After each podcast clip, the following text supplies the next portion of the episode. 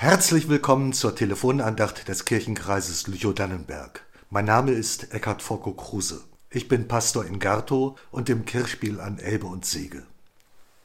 Es gehört zu den großen Träumen der Menschheit, fliegen zu können.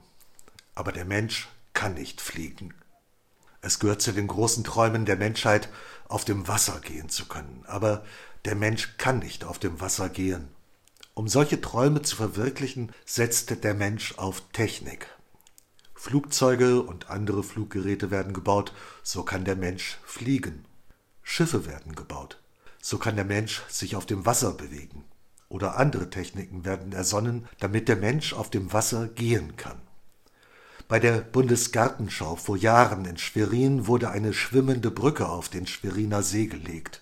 Tausende sind mit dem Schiff an diese Brücke gebracht worden, und dann konnte man auf dem Wasser gehen zum Schweriner Schloss. Ein Traum. Träume können auch zum Albtraum werden. Davon erzählt Matthäus im 14. Kapitel. Jesus drängte die Jünger, in das Boot zu steigen und vor ihm ans andere Ufer zu fahren, bis er das Volk gehen ließe.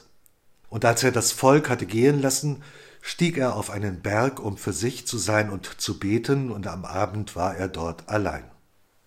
Das Boot aber war schon weit vom Land entfernt und kam in Not durch die Wellen, denn der Wind stand ihm entgegen. Aber in der vierten Nachtwache kam Jesus zu ihnen und ging auf dem Meer. Und da ihn die Jünger sahen auf dem Meer gehen, erschraken sie und riefen, Es ist ein Gespenst, und schrien vor Furcht. Aber sogleich redete Jesus mit ihnen und sprach, Seid getrost, ich bin's, fürchtet euch nicht. Petrus aber antwortete ihm und sprach, Herr, bist du es, so befiehl mir, zu dir zu kommen auf dem Wasser. Und er sprach, Komm her. Und Petrus stieg aus dem Boot und ging auf dem Wasser und kam auf Jesus zu, als er aber den starken Wind sah, erschrak er und begann zu sinken und schrie, Herr, rette mich! Jesus aber streckte sogleich die Hand aus und ergriff ihn und sprach zu ihm, Du Kleingläubiger, warum hast du gezweifelt? Und sie stiegen in das Boot, und der Wind legte sich, die aber im Boot waren, fielen vor ihm nieder und sprachen, Du bist wahrhaftig Gottes Sohn. Älter als diese Geschichten sind Erzählungen auf der ganzen Welt von Göttern, die auf dem Wasser gehen. Unsere Geschichte beginnt mit einem Auftrag Jesu an die Jünger, fahrt schon mal voraus.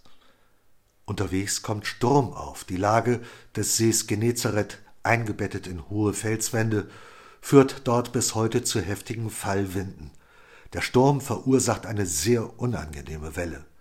Die Fischer am See Genezareth kannten sich damit aus und ich versuche mich in ihre Lage zu versetzen. Der See wurde auf dem Boot zur Lebensgefahr. Gegen den Wind kreuzen konnten sie nicht. Da blieb nur Rudern. Rudern, ohne wirklich vorwärts zu kommen. Mehrere der Jünger waren von Beruf Fischer. Sie kannten den See genau. Auch wenn sie schon einige Stadien Weges geschafft hatten, das Ufer mit auflandigem Wind war eine tödliche Gefahr. Das rettende Ufer mit ablandigem Wind war nach menschlichem Ermessen kaum erreichbar. Was war die praktische Konsequenz? Sie haben Nachtwachen eingeteilt. Wenn wir diese Geschichte einmal nicht wörtlich nehmen, sondern übertragen auf das Schiff, das sich Gemeinde nennt, dann können wir bis hierher schon viel lernen. Christus hat die Gemeinde losgeschickt. Unterwegs auf dem Meer der Zeit kommt es zu unterschiedlichen Situationen. Es gibt Schönwetterzeiten mit einer angenehmen Brise, da geht alles wie von allein. Nun stellen wir uns einmal vor, dieses Schiff, das sich Gemeinde nennt, ist auf gutem Kurs. Genau in die Richtung, in der Christus sie losgeschickt hat. Aber es kommt bei anbrechender Dunkelheit ein schwerer Sturm auf. Ausgerechnet ein Ostwind auf dem Kurs Richtung aufgehender Sonne.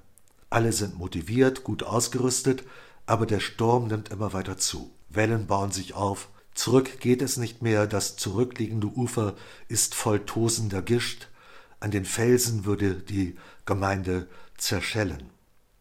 Was taten die Seeleute bei Matthäus? Sie haben Nachtwachen eingeteilt. Die Mannschaft muss die Kräfte gut einteilen. Kräfte müssen geschont werden. Man darf nicht aufgeben, auch wenn die fünfte Corona-Welle wie eine Wand auf uns zurollt. Oder wenn die Landeskirche dem Kirchenkreis die Zuweisung um 18 Prozent kürzt. Die letzten Kürzungen sind ja nicht vergessen mit der schweren See für das Schiff, das sich Gemeinde nennt. Die Einteilung der Wachen auf der Gemeinde ist nicht leicht. Stets werden frische Kräfte gebraucht. Manche arbeiten, bis sie nicht mehr können. Die muss man fast dazu zwingen, nicht mehr zu rudern, sondern Kräfte aufzubauen für ihren Teil der Nachtwache. Es ist schwer, sich zurückzunehmen, wenn das Schiff in Gefahr kommt. Wie soll man da Ruhe finden? Man muss sich das mal vorstellen. Die ersten beiden Nachtwachen schlafen, die dritte Gruppe hört auf und die vierte Nachtwache beginnt mit ihrer Arbeit. Der Morgen graut, der Sturm lässt nicht nach. Die nächste Welle kann das Schiff zum Kentern bringen. Und da kommt jemand und sagt, ich bin's. Das ist der Name Gottes. Ich bin, der ich bin. Ich bin bei euch alle Tage bis an der Weltende.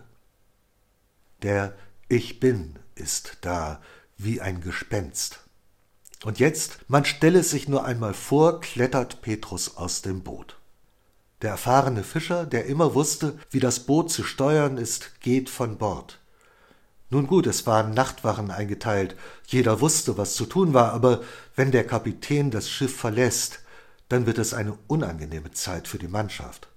Urängste werden wach. Man hört die Schreie vom Bord der Gemeinde. Petrus selbst bekommt es mit der Angst zu tun. Wie gut, dass Christus ihm die Hand entgegenstreckt. Wie gut, dass wir nicht tiefer fallen können als in Gottes Hand. Mit Gottes Hilfe erreicht das Schiff, das sich Gemeinde nennt, das rettende Ufer.